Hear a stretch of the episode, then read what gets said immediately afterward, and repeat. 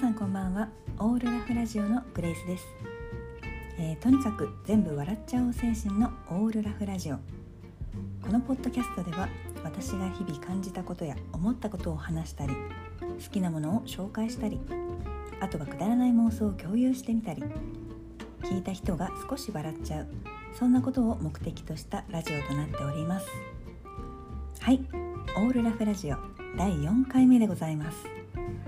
えとにかく三日坊主を乗り切ったということで少し安心しているグレイスです。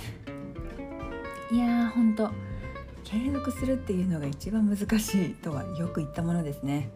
あのー、ぜひね今後も頑張っていきたいと思います。さて今日はですね少し、えーと、ずっとね話したい話したいと思いつつもあの少し熱量が強すぎてですねいやまだだ。まだ話しちゃいかんなんてね、えー、自制していたテーマになるんですが「スラムダンクです。いやあの皆さんね知ってる方は大好きですよね。お待たせしました。第1回目だったかな。あの前にも少しだけ話題に出したことがあっていつかねお話ししたいんですよって言っていたかと思います。えー、今年の12月に映画が公開されるのでそれに合わせて本当にねいろんな「スラムダンクの企画が結構ねあのニュースとかでも入ってくるんですけどその映画公開に合わせて今私アニメをね全話見返しているところなんですよ。もちろんねあの幼い頃に見たこと全部見たことありますし漫画もね前巻持っているんですけどいややっぱりね面白いです。あの本当に素晴らしい作品ですね。今ね湘北が神奈川県大会の決勝リーグ進出を決めて、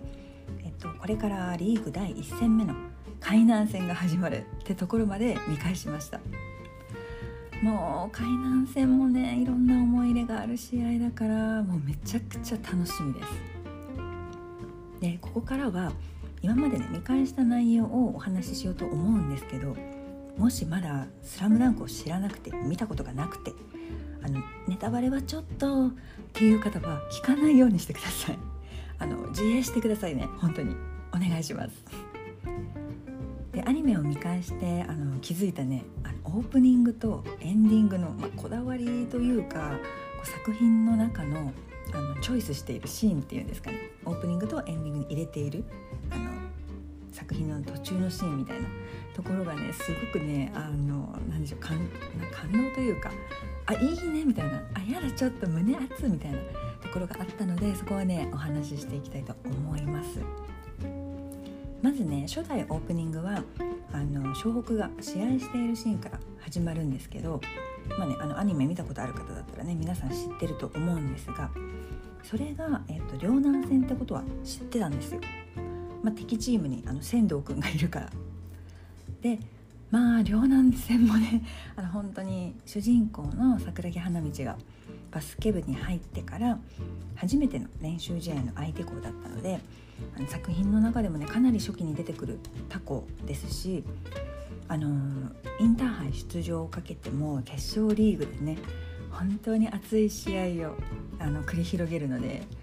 本当にね切っても切れない一番のライバル校なんじゃないかなと思うんですよ。いや本当にねそういう、うん、あの何かとこう因縁のあるというか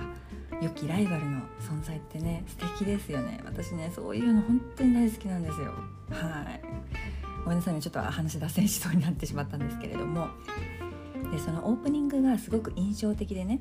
あのよく覚えていたんですが実は初代エンディングの「あのあなただけ見つめてる」も大好きなんですよ。大黒摩季さんの曲ですね。すごいかっこいいですよね。で曲にばかりあの注目して覚えていたんですが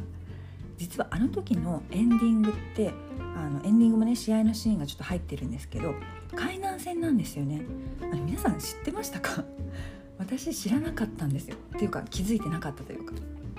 でこのあのこの前見返していた時に気づいてあああか海南おわおみたいな感じになりまして。ごめんなさいちょっと説明下手ですね。えっとオープニングが両南戦で、まあ、エンディングがね海南戦のシーン持ってくるのかクーってね。やっぱりねアニメがこう県大会までで放送が終わってるっていうこともありオープニングとエンディングでね、まあ、王者神奈川県王者の海南とライバルの両南の2個をねピックアップしてるんだないいなーなんてね感じていたんですよ。でどっちのね試合もすっごく面白いし感動するんだよねって思ってたんです。でねあの神奈川県大会で海南両南と来たらもうね絶対忘れてほしくないのが商用なんですよ。えー、はいあの商用高校っていう、まあ、藤間くんっていうねエースでありキャプテンがいるんですけど藤間くん率いる高身長背の高い人が多いね、えーと、チームの高校なんですけれどもいやあの決勝リーグ前に湘北と当たって、まあ、負けちゃうねチームではあるんですけど神奈川県あの海南に次ぐナンバーワンとも言われているチームだったんですよ。うんまあ、それぐらいね本当に前評判強い、まあ、前評判とか言っちゃった。強いチームだったんです。実際強いチームだったんですよ。ただだからなんかもうそれぐらい海南と商用が今年もインターハイ行くのかななんて言われているぐらいのチームだったからまさかの敗退にみんな泣いちゃうし試合終わった後に。その時の藤間君がこう涙をね流しながらあの試合が終了してみんなが整列してね、えーと、礼して「ありがとうございました」っていうところがね本当にねもう綺麗であの私あんなにね綺麗な涙を流す人これまで見たことないしきっとこれからも見ないんだろうなってあの本当にそれぐらいねいろんな思いが詰まった藤間君の涙だったと思うんですよね。でもちろんね見返した私もあのもらい泣きしてもうね泣かないと思ってたのに大号泣してしまいまして本当にね藤間くんってあの、ね、みんな結構好きだと思うんですよ皆さん。是非見ていただきたい。でそんなあのぜひね私が推したい藤間くんの、えーと、商用高校なんですけどエンディングにね他の高校と一緒に、ま、敵チームとしてこう敵チームの選手の人たちだよみたいな感じでエンディングのなんかシーンで出てくることはあるんですがなんか商用のこのシーンみたいなのがなかったように私は思ってたんですよ、まあ、覚えてなくて。でそんな風にあの商用のシーンとかなんかエンディングかオープニングに入れてほしいなみたいななんてね私はアニメをこう見ながら思ってたんですよ。でそしたらあったのあったんですよ商用の商用のシーンが。正直ね徴用メンバーが出ているわけではないんですがエンディング初代じゃなくて2個目の「あの世界が終わるまでは」っていうね、まあ、これもねまたあのすごいいい名曲なんですけどそれの、えー、と最後ね湘北メンバーがエンディングの最後でね、えー、と湘北メンバーが試合で疲れ果てて、えー、とロッカールームでロッカールームで雑魚寝しちゃうシーンがあるんですけどそれがあの商用との試合後のシーンなんですよ。これね商用との試合をアニメで見返したから気づいたことなんですけど。いやもうね嬉しい。本当にやったって思いました。商用ってねあの海南の次に強いとかって、まあ、言われてたのに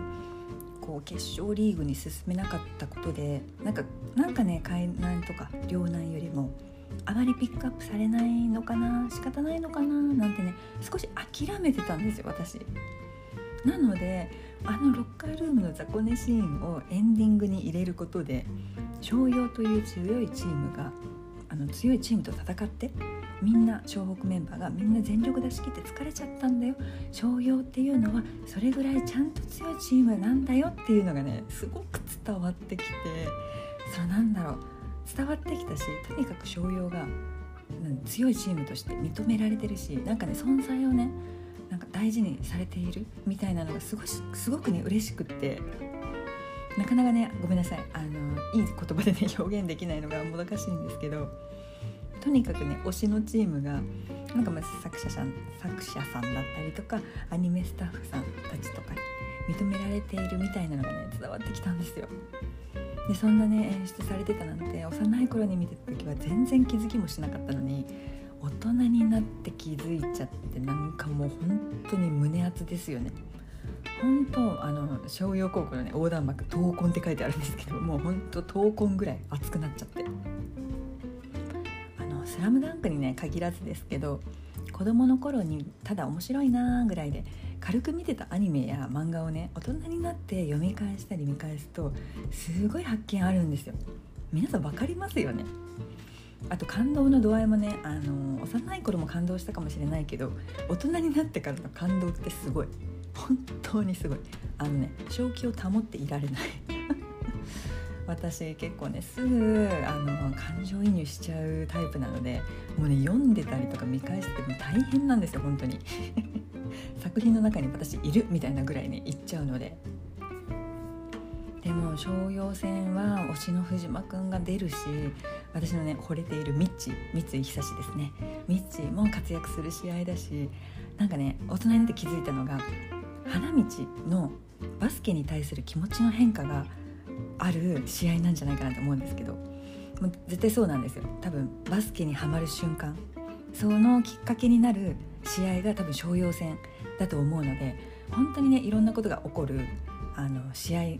商用戦はそういう試合なので本当に思い入れ強いです。本当にねみんな大好き。ぜひ見てほしい。見たことない方は。っていうか何回でも見てほしい。本当ごめんなさいね。ちょっと熱くなっちゃいましたけど、まあ、そんなわけで、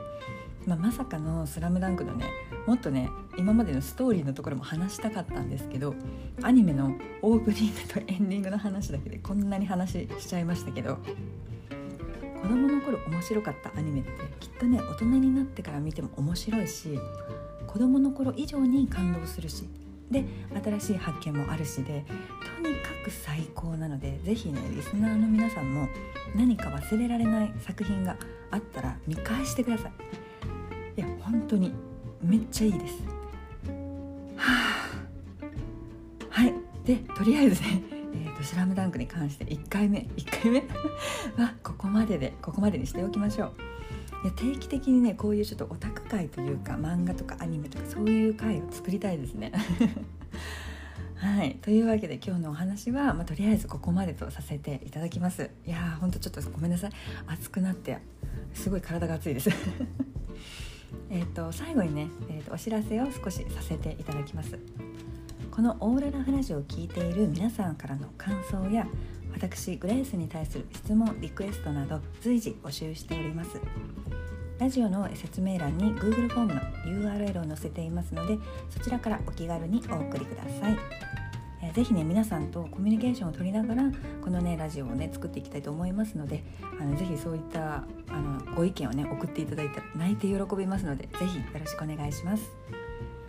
また Twitter のアカウントもありまして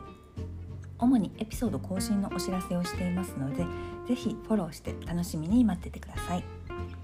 オーロラフラジオは毎週土曜日夜20時に Apple Podcast、Spotify でラジオを配信しています。ツイッターでね感想をつぶやいてくれる方は「ハッシュタグカタカナ」で「オールラフラジオ」とつけてくださると私もね見つけてリアクションできるかと思いますので是非ねその感想をねまた見つけて泣いて喜ぶかと思いますのでよろしくお願いします。それでは今日も最後まで聞いてくださりありがとうございます。また次のエピソードでお会いしましょう。バイ。